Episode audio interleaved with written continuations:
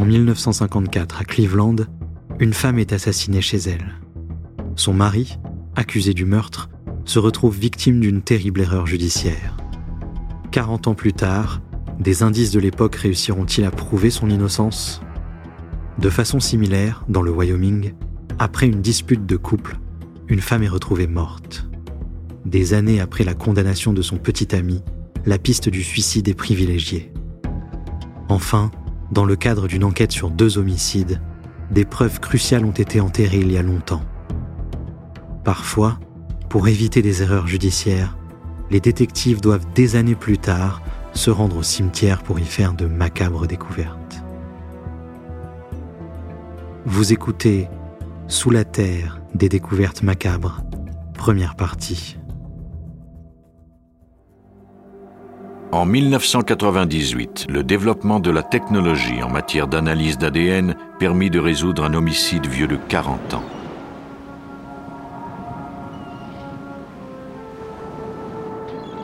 À l'aube du 4 juillet 1954, le docteur Sam Shepard reprit connaissance sur la rive du lac Erie à Bay Village, dans l'Ohio.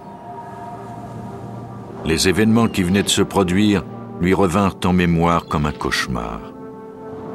Craignant le pire, il rentra à la maison où il vivait avec sa femme Marilyn et leur jeune fils Sam.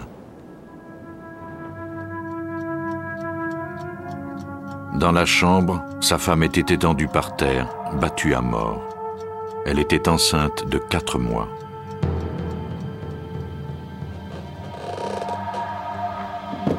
Le docteur Shepard informa la police qu'il avait été réveillé par les cris de panique de sa femme alors qu'il dormait sur le canapé au rez-de-chaussée. Shepard était monté à toute vitesse et un homme de grande taille l'avait alors attaqué. Les deux hommes s'étaient battus à coups de poing et s'étaient bientôt retrouvés à l'extérieur, sur la plage. Là, l'intrus avait frappé le docteur au cou et il avait perdu connaissance. Les policiers découvrirent un sac de bijoux appartenant au Shepard près de la résidence. Le couple semblait avoir surpris un cambrioleur. Les détectives commencèrent à soupçonner le docteur Shepard et abandonnèrent la piste du cambrioleur. Shepard devint leur seul suspect. Quelques personnes refusèrent de croire qu'il pouvait avoir commis un tel acte et n'abandonnèrent jamais l'espoir de prouver son innocence des dizaines d'années plus tard. Au début des années 90, l'avocat Terry Gilbert de Cleveland commença à étudier cette affaire. Selon lui, Shepard avait été victime d'une enquête bâclée. Juste une heure ou deux après avoir été sur la scène du crime, le coroner Sam Gerbert a conclu que le coupable était Shepard. Pour lui, il s'agissait d'un cas de violence conjugale.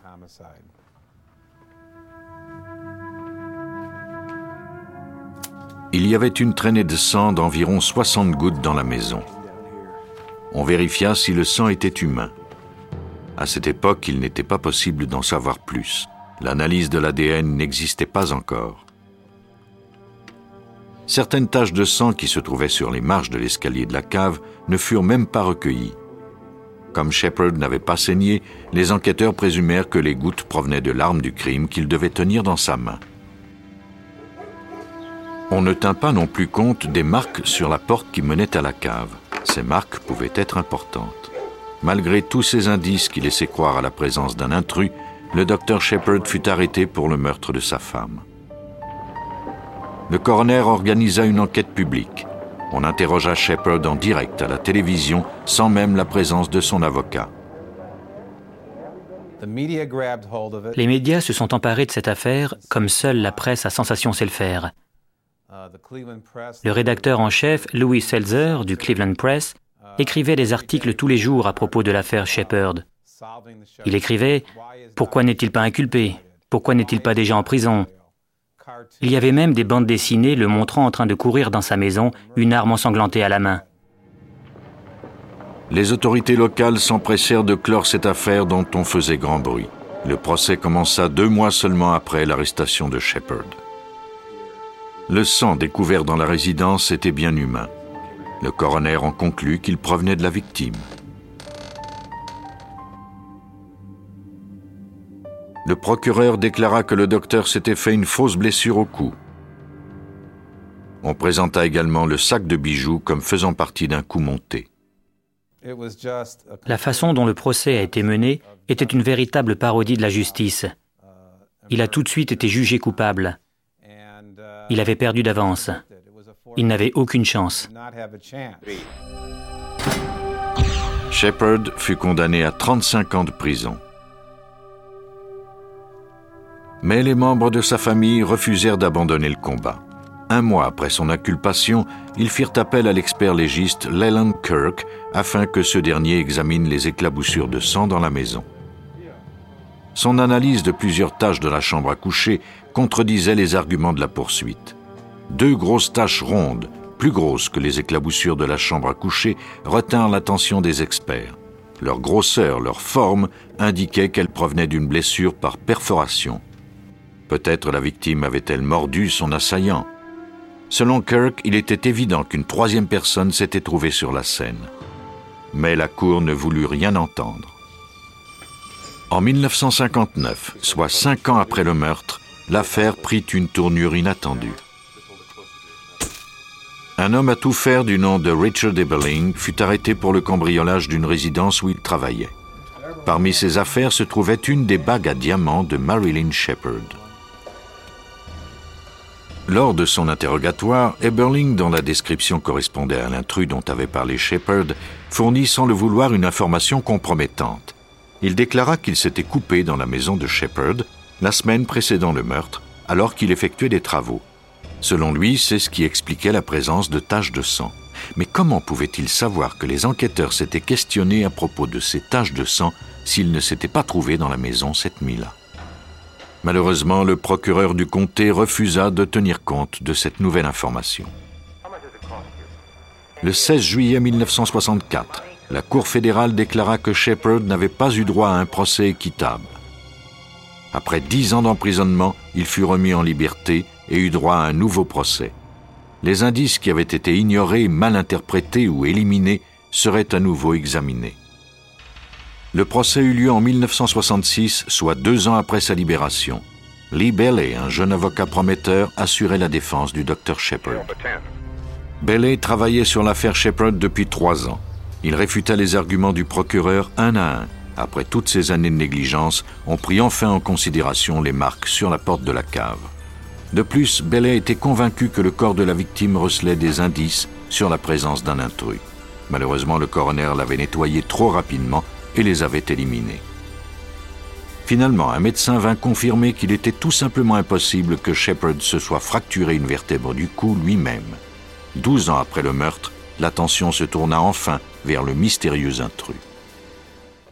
Lors du second procès de Sam Shepard, l'expert légiste Leland Kirk eut enfin l'occasion de faire part de ses découvertes. Selon lui, une des gouttes de sang sur la porte d'un placard provenait d'une blessure par perforation. La victime était décédée des suites de traumatismes internes et n'avait donc pas pu laisser de telles taches. En examinant le rapport d'autopsie de la victime, il remarqua qu'elle semblait avoir mordu quelque chose juste avant sa mort. Pourtant, il n'y avait jamais eu de marque de morsure sur le corps du docteur Shepard. Peu à peu, l'assaillant commençait à prendre forme. Cette traînée de sang allait peut-être conduire Kirk à la vérité. Les experts légistes savent depuis toujours que le sang se coagule dès qu'il entre en contact avec l'air.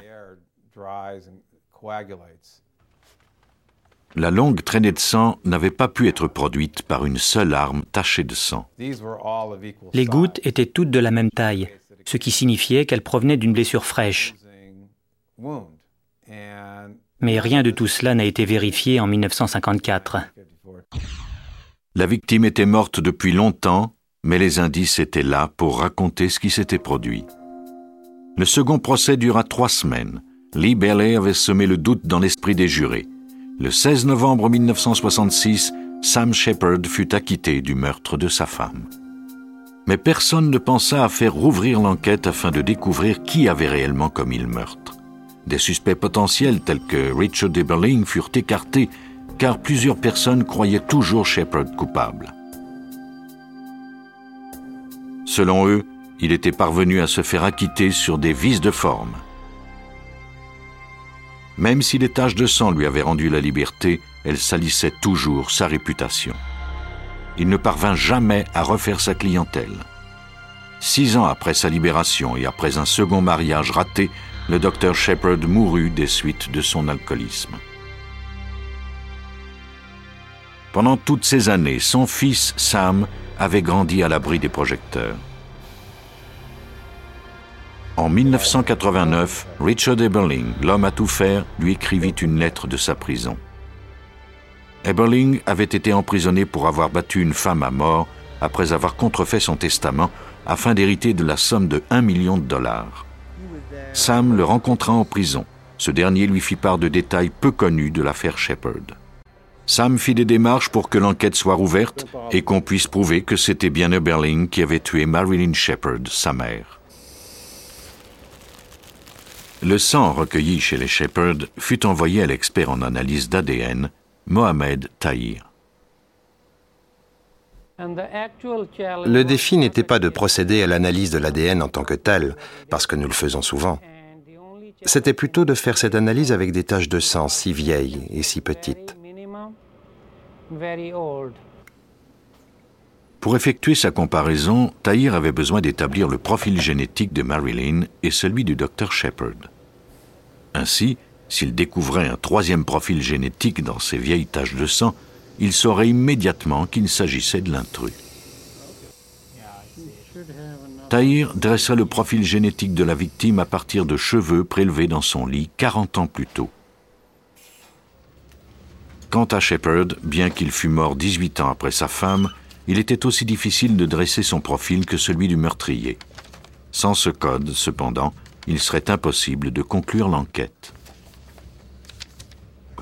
Il avait été pourchassé et accusé pendant toutes ces années, et l'on devait encore malgré tout le déranger. En 1996, on autorisa enfin l'exhumation de son corps. Sur sa pierre tombale étaient gravées les lettres VQP, première lettre d'une locution latine qui signifie La victoire appartient à celui qui est tenace. Après presque 50 ans, le docteur Shepard serait peut-être enfin lavé de tout soupçon. Tahir parvint à extraire l'ADN de Shepard à partir d'une de ses dents après 24 années dans la tombe. Il devait maintenant comparer les éléments de preuve recueillis sur la scène. il procéda à l'analyse des pantalons tachés de sang que Shepard portait le jour du meurtre. Il examina deux autres indices importants en attendant les résultats de son analyse. Le premier était la mystérieuse tache de sang du placard recueillie en 1955. Le second indice était un fragment de bois taché de sang que Sam avait récupéré de l'escalier de la cave avant que la maison ne soit démolie en 1993.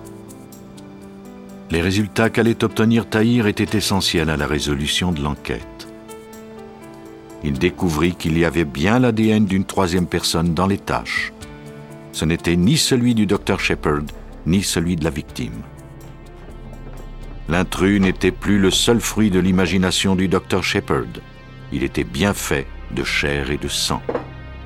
Mais qui était-il? L'avocat Terry Gilbert savait exactement par où commencer ses recherches. Richard Eberling dut fournir un échantillon de sang afin que la comparaison puisse être effectuée.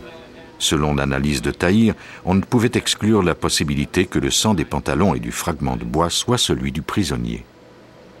Les résultats indiquaient qu'il y avait une chance sur 16 000 que le sang soit celui de Eberling.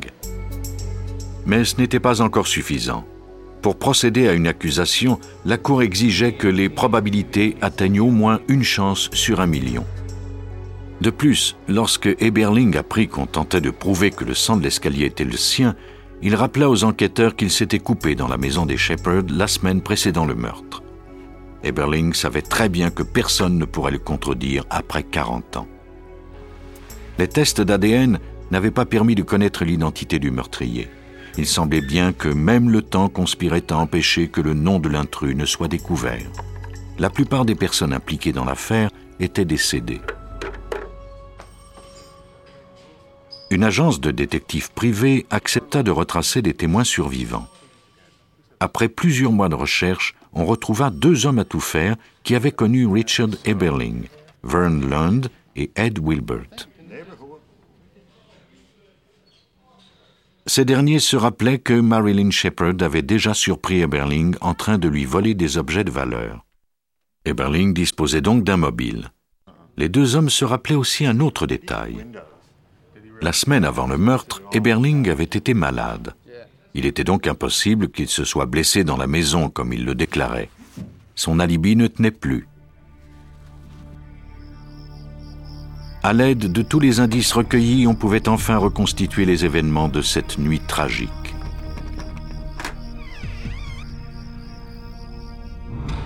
La victime avait crié lorsqu'elle avait découvert qu'il y avait un intrus dans sa chambre à coucher. Le docteur Shepard était monté en vitesse pour lui porter secours, mais avait reçu un coup et perdu connaissance.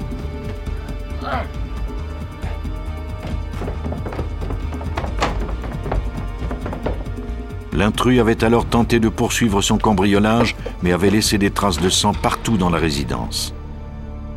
Shepard avait rattrapé l'homme et il s'était à nouveau battu jusqu'à la plage. C'est au cours de cette lutte que Shepard avait eu la vertèbre du cou fracturée.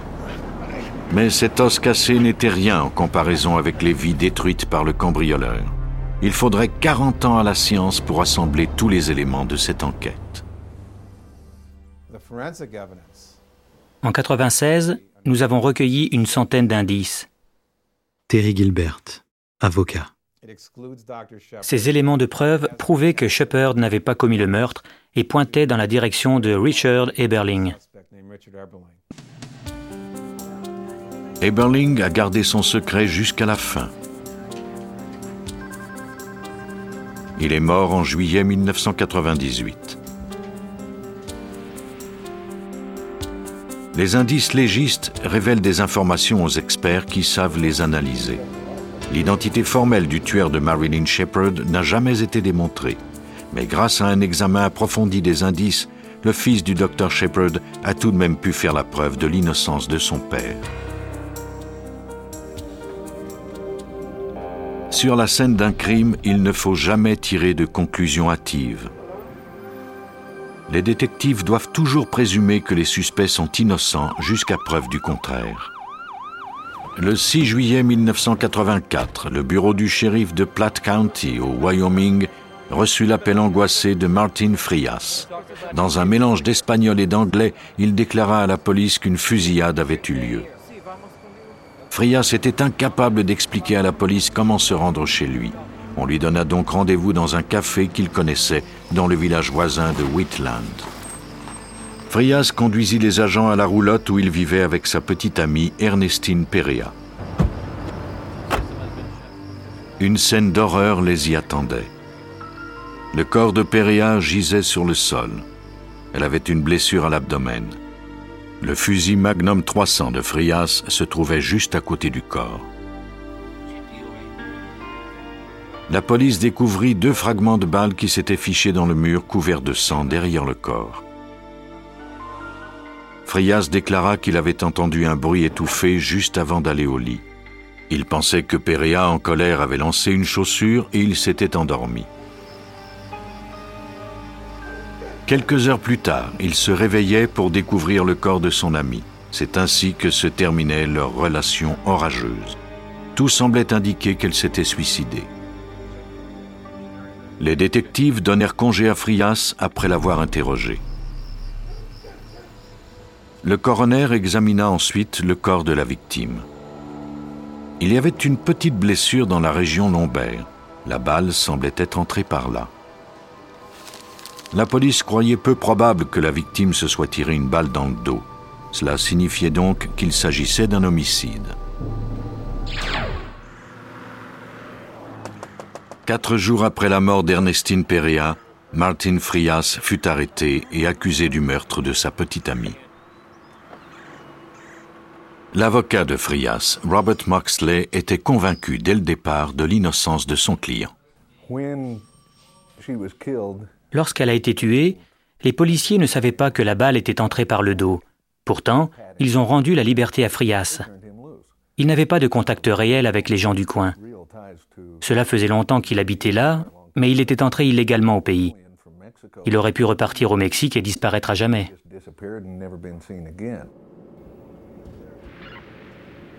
Mais pour la Cour, les indices étaient plus convaincants que la coopération de Frias avec la police. On ne tint pas compte du fait que Frias était parvenu à charger, armer et tirer avec une arme qui exigeait deux mains solides, malgré le fait qu'il avait une blessure importante au bras. De même, la victime était en mesure de se défendre compte tenu de cette blessure. Malheureusement, ces éléments n'avaient pas retenu l'attention de la Cour. Selon les analyses effectuées par le laboratoire d'État, le chemisier de la victime ne portait pas de résidus de poudre explosive. La victime avait donc été tuée à distance. Un médecin légiste confirma que le type de blessure au dos de la victime indiquait l'endroit où le projectile était entré. Selon lui, la balle avait ensuite traversé l'abdomen et en était ressortie, laissant sur son passage une blessure plus grande aux contours inégaux sur le devant du corps.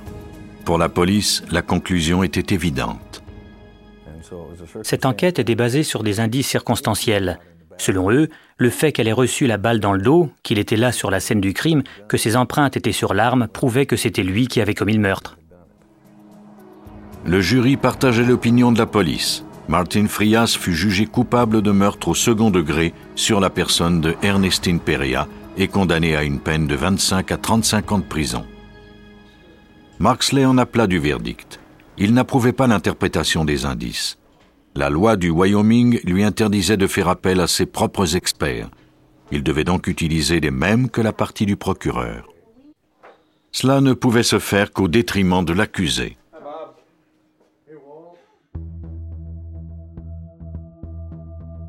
Vous venez d'écouter Police Scientifique. Si vous avez aimé ce podcast, vous pouvez vous abonner sur votre plateforme de podcast préférée et suivre Initial Studio sur les réseaux sociaux. Cet épisode a été écrit par Steve Zorn et Robert Whitehill. Il a été réalisé par Suzanne Mann. Police Scientifique est un podcast coproduit par Initial Studio et New Dominion Pictures, adapté de la série documentaire audiovisuelle New Detectives, produite par New Dominion Pictures. Production exécutive du podcast, Initial Studio. Production éditoriale, Sarah Koskiewicz et Astrid Verdun, assistée de Sidonie Cotier. Montage Johanna Lalonde, avec la voix de Benjamin Septemours.